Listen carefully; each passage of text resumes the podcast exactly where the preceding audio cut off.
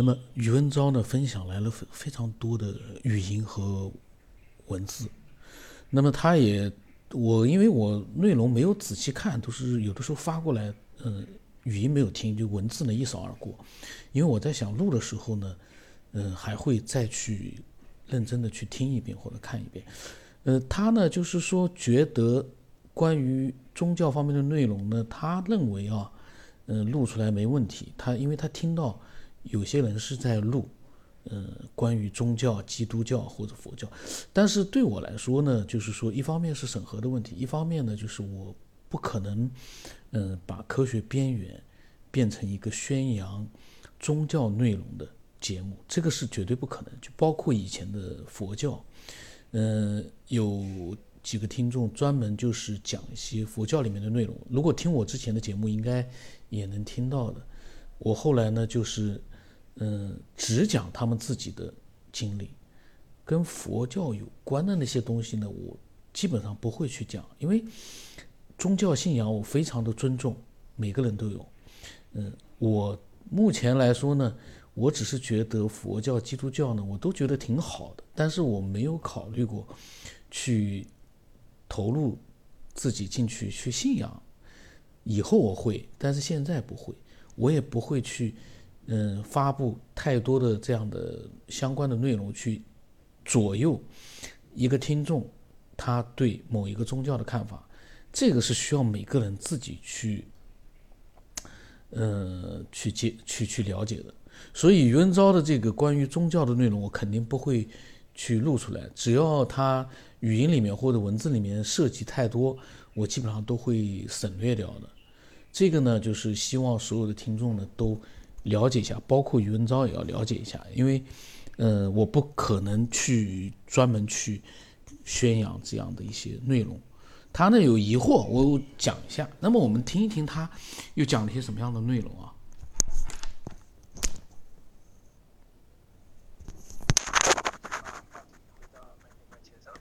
我下午的时候给你发了一个关于创世纪，呃，就是圣经创世纪六章。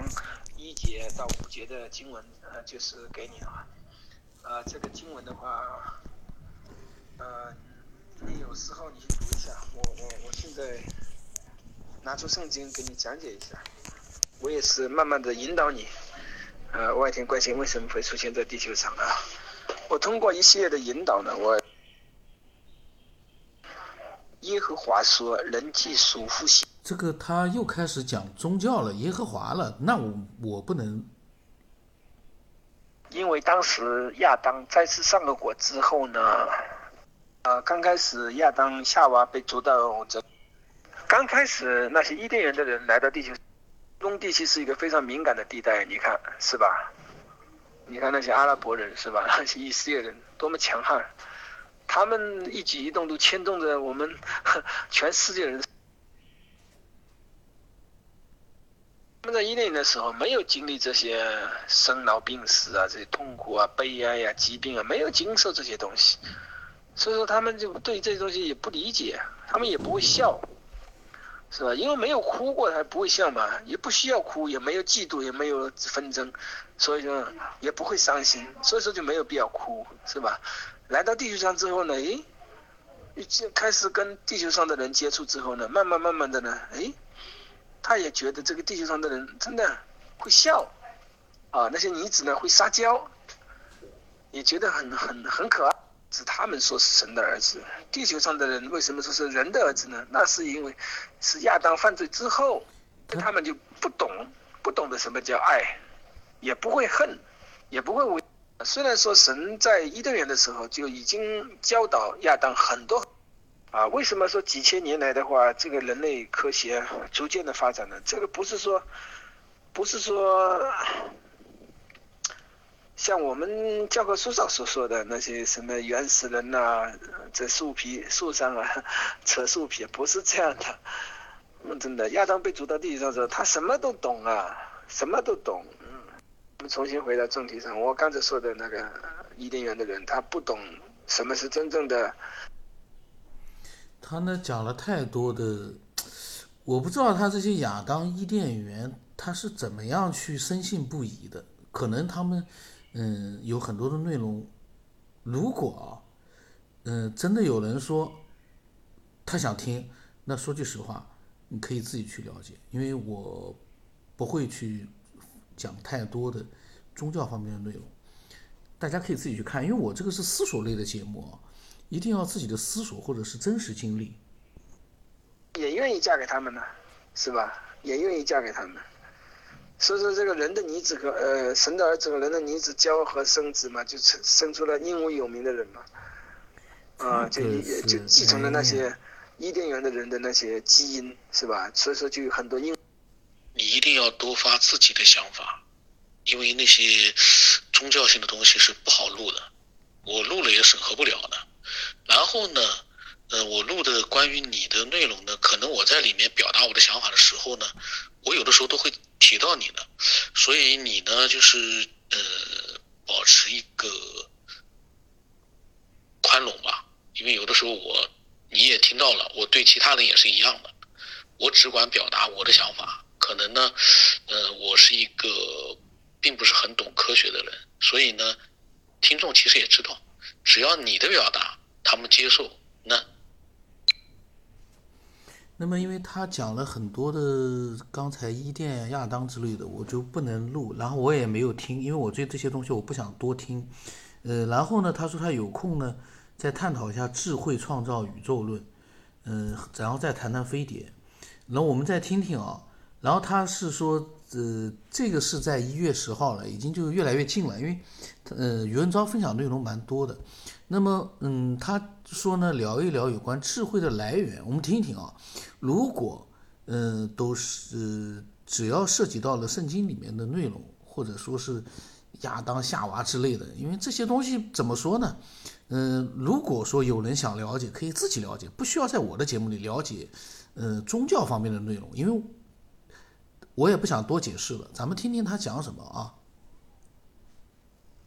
九天老师，你好，你好，呃，很长时间没有跟你再聊了啊，今天正好有一点点时间，呃，再聊一下吧。呃，我觉得你对于这个宗教方面啊很敏感，呃，那好吧，以后在聊的时候我尽量就不去聊宗教啊，我只是以一个事实去阐明，就是阐明这个文明起源。既然对这个宗教可能有限制了啊，你说通不过呀，这个喜马拉雅通不过呀，那好吧，以后的话我尽量就尽量避免少用这个上帝啊、耶稣啊这些东西，我就不去用啊，就是能用的话我尽量就不用。我来跟你探讨一下这个文明起源。呃，以前我跟你经常谈到了那些有关这个未解之谜啊。虽然呢，我有很多很多的话题呢，想要跟你来，呃，来谈，啊，也和这些朋友们呢一起来谈，就是探讨有关这个智慧，以及文明起源，以及这些古老的未解之谜，它究竟是为什么产会产生，产生的原因是什么？如果有时间的话，我以后可能会抽点时间出来。一直以来都很忙，我也想跟你。聊一聊，谈一谈啊，这有关文明起源，那一直以来就是抽不出时间呢，没时间。这个时间的话，有时候要加班，有时候呢白天呢忙得不得了，吃饭时间都没有。我正好今天是礼拜天呢，呃，等一下有祷告会，我现在呢跟你，嗯，偶尔谈一下吧。嗯，就是有关这个智慧呢啊，我觉得你也是一个非常追求智慧。智追求这个智智慧的起源，它到底是怎么样起源的呢？这个问题的话，它是没有一个确切的答案的。就是说，你要问这个智慧到底是从哪里来的呢？可以说，没有谁能告诉我们真正的答案。智慧是什么？什么是智慧？但是呢，这个地球呢，确实就产生了这个智慧，产生了文明，是吧？就是包括各种各样的。动植物啊，高等动物啊，或者是低等动物啊，像就是我们人类一样，我们人类是拥有 最强大脑、最发达的智慧啊，能够嗯，治理这个空中、地上、海里，呃，我们基本上都统管了啊，海陆空我们基本上都能统管。但是这个智慧的根源是什么呢？这一直以来就是困扰着我们，没有人能给我们一个正确的答案。呃，如果按照进化论的角度来说的话，这个智慧的话，这个没办法解释，是吧？你怎么样从一个一个一个一个一个细胞，它进化成一个一个生生命，是吧？那是好像觉得就太不可思议了啊！这个东西进化出来的话，它还要产生智慧，那真的奇怪，你觉得奇怪不奇怪？它为什么会凭空就产生智慧呢？智慧到底是是哪里来的呢？是吧？而且这个在万物当中隐了蕴蕴含着很多很多就是很神秘的这个这个逻辑啊，你没有办法去解释的东西。所以说，呃，一代一代的科学家呀，他在不停的去去探索这个智慧是什么，不停的去研究这个智慧是什么。可是到如今的话，也没有人能够给出一个真正的答案。智慧是什么？到如今可以说是没。按照进化论的逻辑来说的话，这个宇宙呢，呃，是通过一个宇宙大爆炸产生的，这个就好像就是觉得太那个了，太有点不可思议了，是吧？就是在一个宇宙当中，忽然就有一股力量，有股神奇的能力，砰的一声，就以一个一个一个一个什么东西炸开了。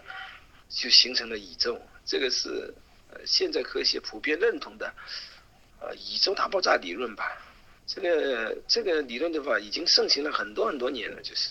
这个呢，我觉得余文昭他不是很熟悉，我本来也不是很熟悉，但是我可以感觉得到余文昭没有好好的去嗯了解过宇宙大爆炸到底咋回事 他嗯的心思应该嗯他我觉得还是对。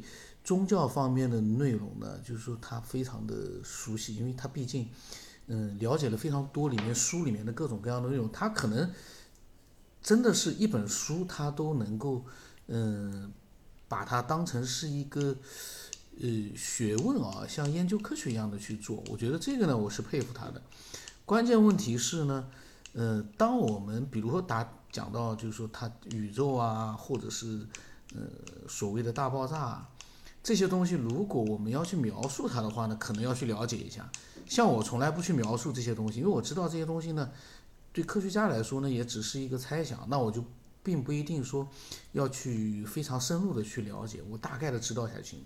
但是如果说你要去谈，可能需要了解一下之后再去谈，否则的话可能会带来一些呃误解，这我个人的看法啊。那么宇文昭呢，我们再听一听。宇宙大爆炸产生一个这么精妙绝伦的宇宙，这真的是太令人不可不可思议，真的不可思议。呃，以前你也经常讲啊，就是有关这个汽车啊，汽车它也有将近一万多个零部件嘛，这个波音飞机它大概有三百到四百万个零件嘛，你说呢？这些零件，它就算有的话。你就是把这些零件造好了，放在一个车间里，它能在漫长的岁月当中，它能自己组装成一个飞机吗？组装成一个汽车吗？这绝对不可能的，是吧？所以说，宇宙大爆炸的理论也是这样子啊。但是呢，又没有办法解释真正是怎么形成的，是吧？什么几十亿年、几百亿年啊，这些东西呢，很困扰的，不但是困扰着科学家。我们这些，就是说爱开脑洞的，我们这些爱开脑洞的人呢，有时候也会经常去想，你说奇怪不奇怪啊？一个宇宙当中，从一个无迸发出一个砰的一声大爆炸，蹦出一个宇宙，然后各大行星啊，还有各各个银河系，它有条不紊的在运行。你想想看，这奇怪，很奇怪啊。呃，我记得你，你也以前也经常提提及过这个事情，嗯，我觉得很好。听了你的理论呢，再加上呢我自己的一些想法啊，呃，因为我也不断的去去思想这些问题嘛。毕竟呢，每个人经历的东西不一样的，他想到的东西就不一样，他琢磨出来的东西也不一样，是吧？包括各各个科学各个部门，他们都有自己的理论论，呃，来支持他们的观点啊。你说这些论文吧，你说它对吧？他有的东西他又不能说是完全给人一个幸福的感觉。你要是说他不对吧，你也不能把它否认掉。现在就是形成了这样的一个一个一个观观念，就是无论从科学上，从宗教上，从各个方面。是吧？从哲学上，你去探讨这个智慧，探讨这个宇宙的形成，探讨这个万物的由来，我可以说是没有人能够给我们一个真正的答案，是吧？毕竟我们人类真的是太渺小了，我们人类真的是太渺小，太渺小了。有时候想来想去的话，觉得很稀奇呢。世界上的万事万物呢，非常的奇妙。你想想看，是吧？有条不紊的宇宙在运行着，各大行星、银河系、各种各各种各样的天体，它在不断的运行，而且都是分毫不差的在运行。呃，就拿我们最简单、我们呃最常学习的这个太阳系九大行星来说，是吧？它们都是非常有规律，千百年来它是丝毫不变，丝毫不乱。啊，它可以说是比我们的这个手表啊、钟表，它是精密的，没办法计算的倍数，是无比的精密，从来就没出过差错，是吧？哎，你想想看，这精密的一个手表，它也需要一个设计者来制造，是吧？来画图，制造出这个精密的手表。这个天体、宇宙、银河系，整个大宇宙、中宇宙、小宇宙。它难道就不要一位智慧者来设计吗？难道是智能形成的吗？那比方说，我们看到一个一个钟表啊，我们自然而然就会想到，哦，这个肯定是呃哪个设计者啊设计出来的，然后按照这个设计图啊去打造零件，然后组装成了一个精密的一个手表啊，包括汽车也是一样，我们看到汽车。我们自然而然就会联想到造他们的这个制造者啊以及设计者，是吧？那我们看到这个精密绝伦的宇宙，我们就不会去想吗？难道这个莫大的宇宙就没有一位智慧者来设计它吗？来创造它吗？啊，今天的话题就是上次我跟你呃发了两个截图给你啊，就是科学家现在就是。呃，有的科学家呢，他是主张这个宇宙是一定有一个智慧者来设计它的。呃，我也看了有关很多这个有关这个创造的理论呢，就是说科学家们他们主张的一些理论啊，这些理论呢确实很好，主张的也很好啊，他们也是承认这个这个宇宙当中肯定有一位智慧者来设计。不然的话，不可能有这么精妙绝伦的一个宇宙啊！宇宙到底有多大呢？宇宙是无穷无尽的大，到现在的话，还没有谁能够真正的了解这个宇宙到底有多大，是吧？没有谁能了解。但是就是很奇怪，它就是亿万年来就是这样有条不紊的在运行着，哦，就像地球一样，它这就是在公转。啊，绕着太阳公转又自转，啊，太阳呢又带着九大行星围绕着，非常奇妙。有时候我们是不是研究科学的啊？但是呢，有时候我们也会去了解了解这个科学到底是怎么一回事啊。所以呢，有关这方面的资料呢，我也是看了很多很多的啊。啊，也觉得非常不可思议。自从我懂事以来呢，因为我自己也体验了很多这个有关灵界的事情了啊，就是没有人能给我解释。后来就是我不断的去，就是揣摩这些事情，为什么会这样呢？你说出来，你经历的不是说你说给别人，别人就能够领悟到，别人是不能领悟你的内心的。你想什么？你经历了什么？别人毕竟他没有经历到，所以说你讲出来的东西不一定能够被别人认同。你讲出来，有的时候别人也不能给你一个真正的答案。所以一直以来呢，我就很困惑。啊，自从懂事以后的话，我因为因为我比较喜欢这些科学这些东西啊，我就不断的。也也查阅很多资料嘛，也去做对对比呀，很多东西呀，嗯，也也做过一些研究呢。虽然说不是说呃很仔细的研究，但是说也看了很多啊，包括这方面的东西，觉得不可思议，真的不可思议。想想我们这个，就不要说宇宙吧啊，你想想我们这些我们日常能经历的东西吧，就是这个世界上的很多事情呢。就是觉得非常的不可思议，是吧？嗯，很奇妙，反正。呃，我看很多科学家呢，啊，很多的科学家，呃，他们都相信这个世界上有神，非常的奇妙。你去调查的时候，你就能看到很多那些国外非常非常有名的科学家呢，他们大部分人都相信神。相信这个世界上是有一位神，这个宇宙当中有一位神的创造，在设计，这一切的一切都是从一个智慧者设计而来的，就包括我们的宇宙万物以及我们这个地球上的所有的动植物。嗯，他们相信有神。啊，我我我我再次声明，我不是说呃要传教啊，也不是说要要让你们。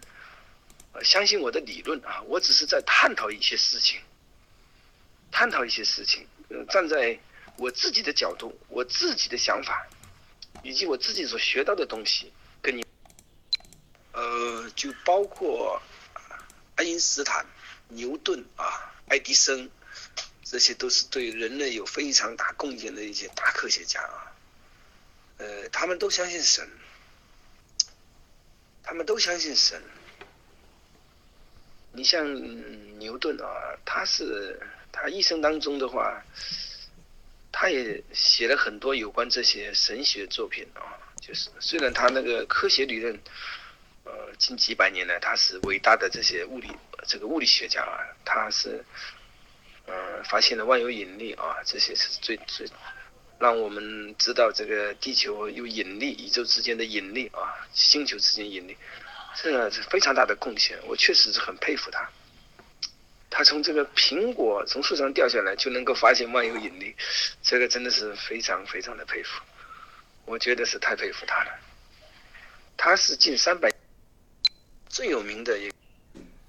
那么余文章呢？他呢，就是说表达了他不是想传教，但是呢，其实，嗯，怎么说呢？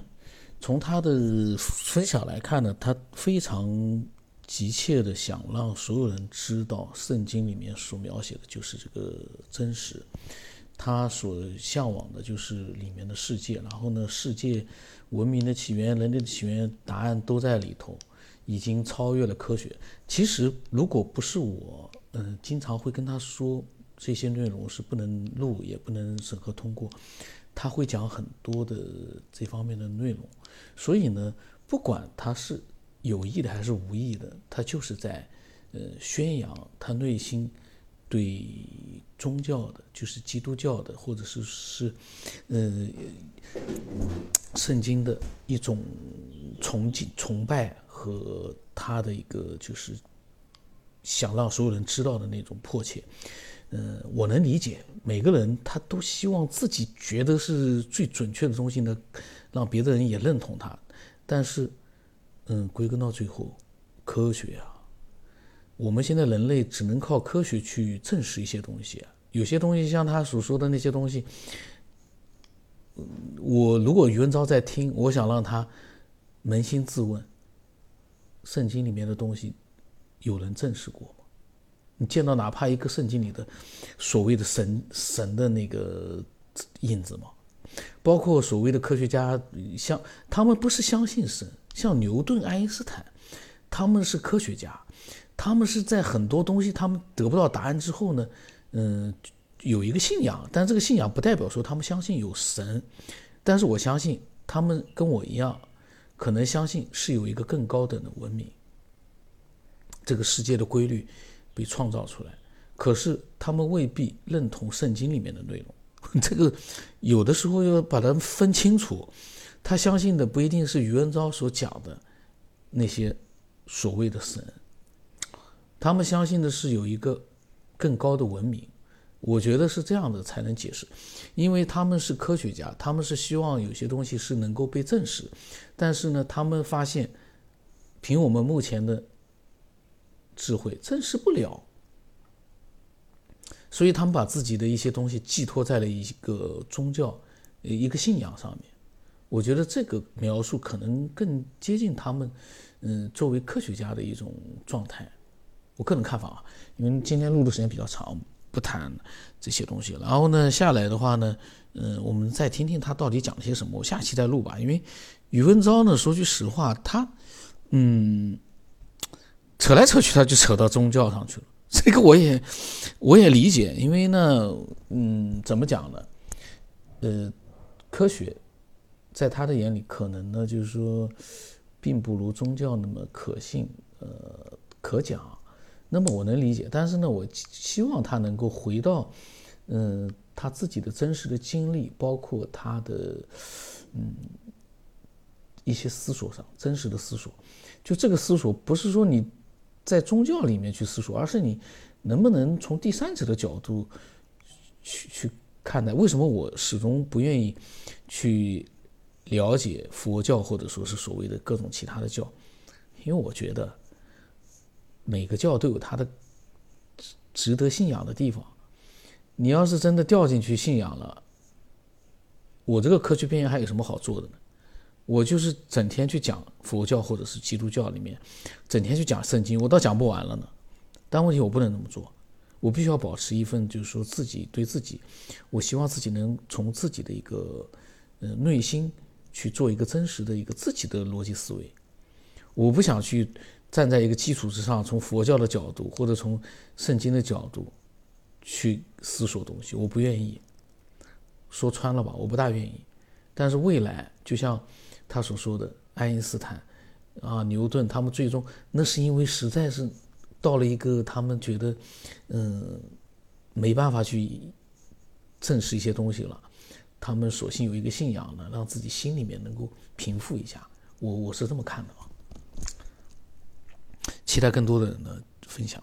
今天有点内容太长，我估计大家听的能听完的，我不知道有多少。